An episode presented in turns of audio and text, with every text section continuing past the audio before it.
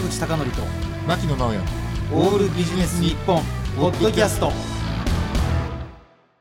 坂口孝則と牧野直哉のオールビジネス日本。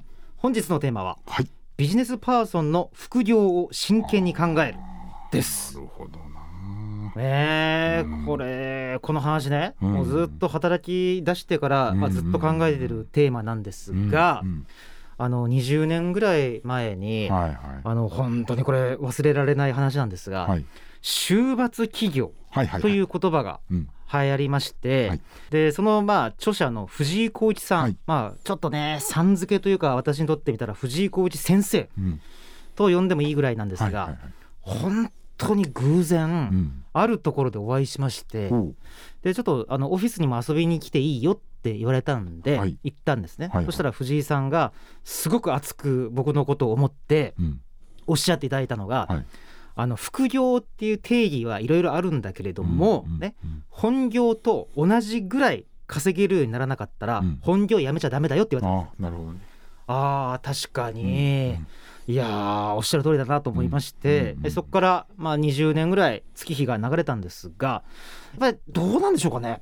こう副業を認めるっていう風潮っていうと、2 3 0年前から比べるともう想像もつかないぐらい。全然違うと思う。びっ本当に。くりしますよね、うんこの世の中の変わり具合、うん本当に。本当に、まあ、歴史的背景で言うと、まあ、簡単に言うと、まあ、会社がうん雇い続けるのも難しいってことなんでしょそうでしょうね。簡単にね。そういうことですよ。だって昔だったら経団連のトップがうん。終身雇用っていうのが難しいかもしれないって言ったらうん。大騒ぎしてたでしょ？ね。大変なことになってたでしょうねすごい大騒ぎしてたでしょ。うん。だけどもちろん騒いではいたけれども、うんまあ本音ではそうだよなってみんな思ってたと思うんですよね、うんうんうん。あとどうなのかな。やっぱり人生100年時代っていうのがあるんでしょうかね。そうですね。それはあると思うんですよ、もう60歳とかで100年って考えたらあと40年あるわけでしょ。そ40年ずっと年金だけっていうのうも、現実的どうなのって話になるあじゃないですしかもその話で思い出したんですが、厚労省が出していて、今60歳まで生きていらっしゃる方ははい。相当な確率で90まで生きるんですよね。かおなるほど、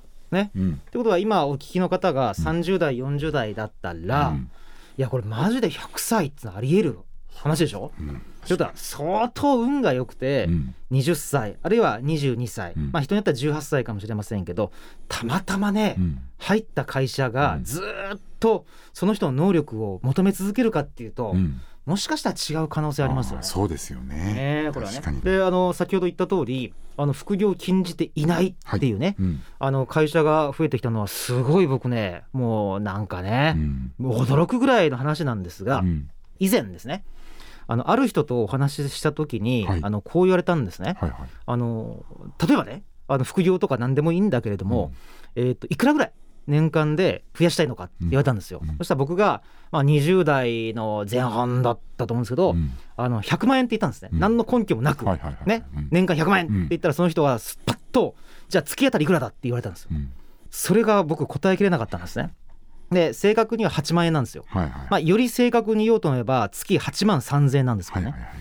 でその8万3000円で、まあ、土日を除いて月に20日やるとしたら割り算すると4000円じゃないですか。はい。その4000円をいかにこう稼いでいくかっていう順番でやらないと、うん。絶対うまくいかないっていうふうに言われてあ確かにそうだなと思ったんです。で私はあの以前自動車メーカーに働いてまして、はいはい本当に真剣に副業とかいうか、ダブルワークですか、考えた時に、うん。まあ、これねよく言う話なんですけど、はい。その会社の就業規則を調べてみたんです、うんうんうん。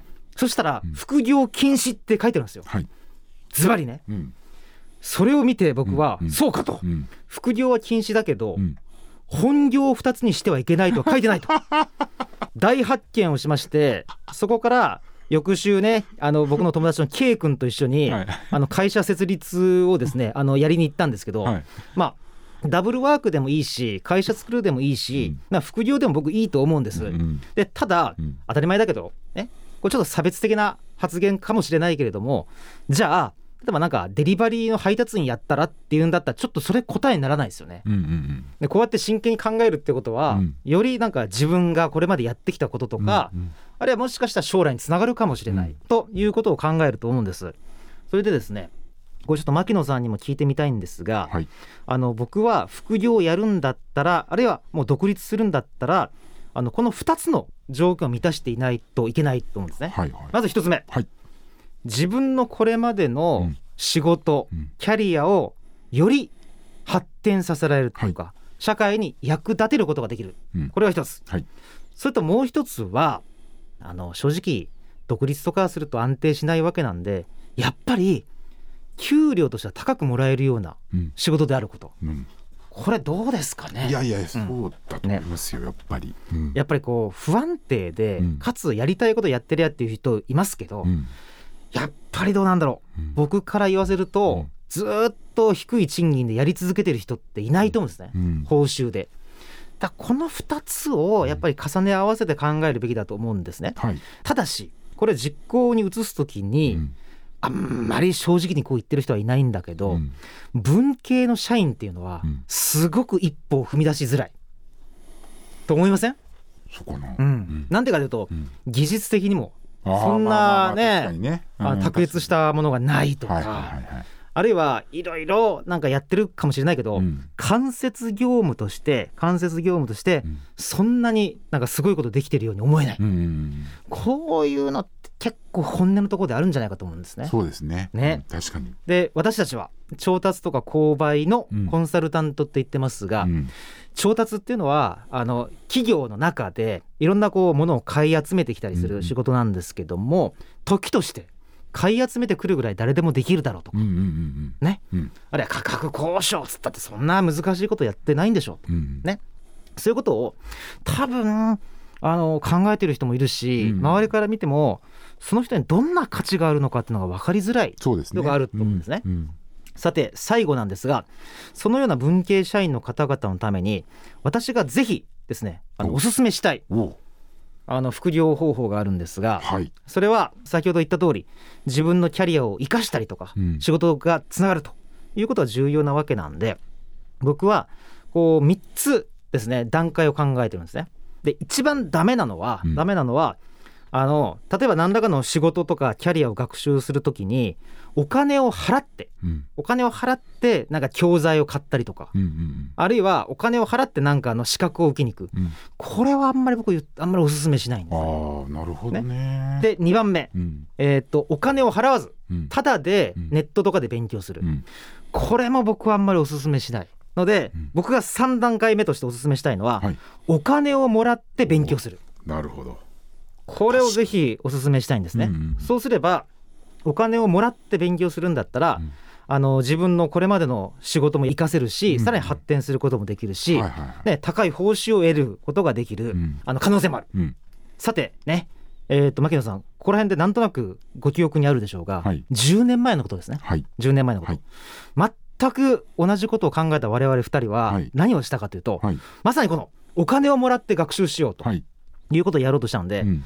あの時本当に無謀だったと思うんですが、はい。自分たちがうん。解決どうしてもしたいって思う 仕事上のね。ねうん。難題とか課題をうん。タイトルにつけてセミナーを開催したんです。そうですね。あれはなかなかもう若気の至りじゃないとできませんでしたねでうんうんうん。どうやって解決するかをうん。ね、みんな知りたいって言ってすごいたくさん集まってくれたんですが、うん。一番知りたかったのは僕らだったんですよ。そうそうそうそうね、で開催まで1か月間あるから、うん。なんとか頑張って、うん。この解決案を見つけようって言って、みんなでずっとセミナー資料をね、あの確かに作っていったっていう経験がありますね。うん懐かしいですね。ね。うん。で皆さんもぜひ提案なので皆さんが職業人として、うん。絶対これは解決したいっていうことをズバリ教えますっていうやつで、セミナーとか、まあ、うん。オンラインとか、まあ、実際にリアルでもいいんでしょうけど、うん。あのそれを立ち上げていただいて、うん。そしたら絶対周りのね社員の人たちとか職業人の人たちが集まりますから、うん。なんとか1ヶ月後までにその回答をあの見つけるために頑張ると。そしたら学習にもなるしそんじょそこらのバイトよりかはすごい高い報酬ももらえると思うのでうんぜひあの強くお勧めしたいのは金をもらって学習すること自体をはい。副業にしていく。すげえな。確かに。ということでした、はい。坂口孝則と牧野直哉の「オールビジネス日本ポッドキャスト。今回はここまで。次回もお楽しみに